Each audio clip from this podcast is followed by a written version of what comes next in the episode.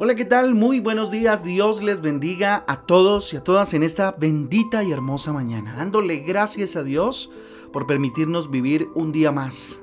Un día más para glorificar su nombre. Así que mire al cielo, sonríale al Señor, dele gracias por este nuevo día y, y, a comenzarlo de la mejor manera. Con ustedes, su pastor y servidor, Fabián Giraldo del Ministerio Transforma. Yo les doy la bienvenida a este espacio devocional donde ya saben, juntos somos transformados, renovados por la bendita y hermosa palabra de Dios, a la cual pues eh, le invito, le invito en esta eh, bendita mañana en Lucas capítulo 18 y Jeremías capítulo 3. Lucas 18 y Jeremías capítulo 3. Ahí en nuestra guía devocional Transforma encontrará otros versículos interesantes al lado de unos enunciados que nos ayudarán precisamente a reflexionar durante el día.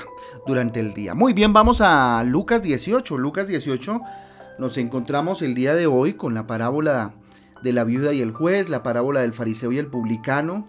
Jesús bendice a los niños además en este capítulo eh, y pues habla del joven rico también eh, nuevamente Jesús anuncia su muerte y un ciego en Jericó recibe la vista. Esto compone el capítulo 18 de Lucas, por demás muy hermoso, muy lindo. Hoy vamos a ver algo bien interesante a partir de este capítulo de parte de él, que se llama, eh, o puse como título, Alcanzando el favor de Dios. Miren, estamos viviendo en una época de exagerada rapidez, de angustia, de estar todo el tiempo corriendo. Todo lo queremos hacer de manera instantánea. Fíjense, e, en el mercado encontramos café, chocolate o la mayoría de los alimentos de preparación instantánea. Cada vez, eh, no sé, encontramos más en las nuevas generaciones, en los jóvenes, que tienen la oportunidad, por ejemplo, de estudiar, pero no lo hacen. Se dedican tal vez al ocio, a la pereza, mientras esperan el momento de graduarse de manera instantánea hacer, no sé, los, los seis años eh, eh, del bachillerato en unos cuantos meses y terminarlo de manera instantánea, rapidísimo. Y si se puede solamente con un examen, mejor. Miren, en el mundo podemos encontrar o conseguir eh, muchas cosas de manera instantánea. Pero en lo espiritual no es posible.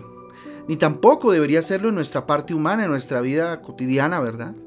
Para Dios es importante el crecimiento, ¿cierto? Y el proceso en sí. Pero también eh, eh, este crecimiento debe ir acompañado de un buen desarrollo, ¿sí? Hoy en día hay muchas iglesias o, lugares que se, se hacen llamar iglesias que han crecido en un número de manera extraordinaria. El problema es que muchas de ellas han logrado muy poco desarrollo espiritual, en la, también en, la lectura de la palabra de Dios, muy poco. ¿sí?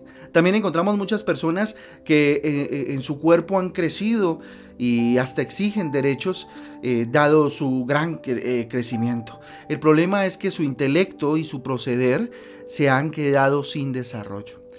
Para alcanzar el favor de Dios y sobre todo pues tener una buena relación con Dios y los demás necesitamos unos aspectos bien importantes que el capítulo 18 en varios de sus versículos nos habla. En el versículo 1 dice, también le refirió Jesús una parábola sobre la necesidad de orar siempre y no desmayar. Eso es el capítulo 1, ¿sí?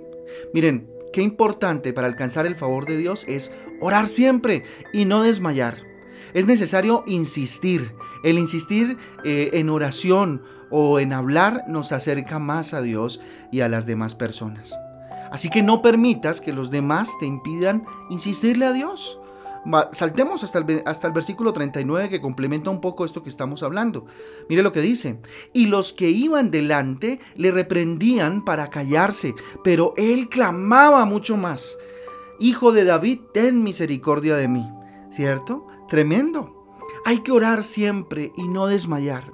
En este, estos días, dos días escasos que nos quedan ya para, para terminar eh, el año, ¿sí? Eh, precisamente es, es, necesario entender que empieza un año en el cual voy a orar siempre sin desmayar, aunque la decisión es desde ya, desde este año, desde hoy, empezar en ese proceso. Otro punto importante lo encontramos en el versículo 7, fíjese usted, dice lo siguiente, ¿y acaso Dios no hará justicia a sus escogidos que claman en el día ¿Y la noche? ¿Se tardará en responderles? Y ahí termina el versículo 7. Así que, miren, arriba nos decía orar siempre y no desmayar. Acá nos lleva entonces a no cansarme de insistir. Muchas veces el orgullo y la soberbia eh, no nos permiten insistir. Pero definitivamente la, la insistencia, el estar siempre ahí, la disposición, el mantenerse, el permanecer es importante. Versículo 14 dice lo siguiente, os digo que éste descendió a su casa justificado antes que el otro, porque cualquiera que se enaltece será humillado, y el que se humilla, dice, será enaltecido. Qué importante ser humilde delante de Dios para alcanzar su favor delante de Dios y además fíjense que eso lo lleva a que usted y yo seamos también humildes delante de las demás personas. Esto no quiere decir que arrastre nuestra dignidad ni que nos arrastremos como se dice coloquialmente, pero sí ser humildes es importante, importantísimo. Mire, el creerse más que los demás impide que insistamos que, seamos persistentes muchas veces. Versículo 17 dice, de cierto os digo que el que no recibe el reino de Dios como un niño no entrará en él. ¿Mm? Qué importante es para alcanzar el favor de Dios ser sensible e inocente como un niño.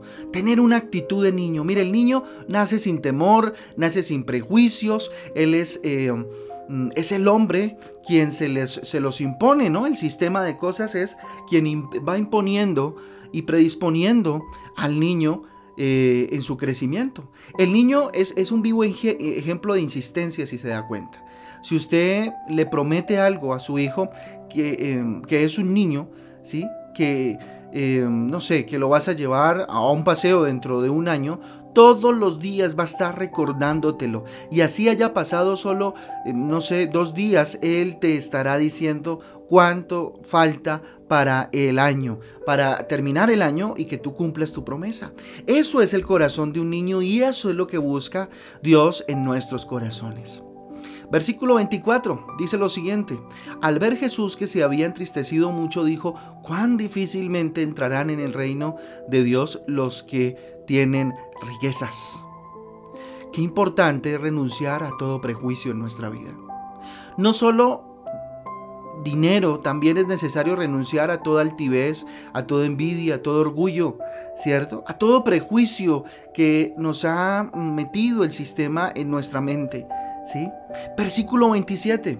Y les dijo, lo que es imposible para los hombres es posible para Dios.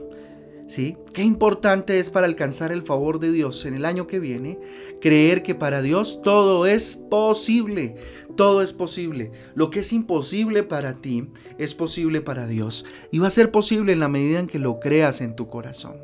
Y por último, versículo 42, dice Jesús le dijo, recíbela, tu fe te ha salvado. Tener fe, estar seguro, hace que alcancemos el favor de Dios. Qué importante es la fe en este tiempo de desesperanza. Dios quiere hacer maravillas entonces en nuestra vida, créame que sí, pero no en nuestro momento. Él lo hará en su tiempo.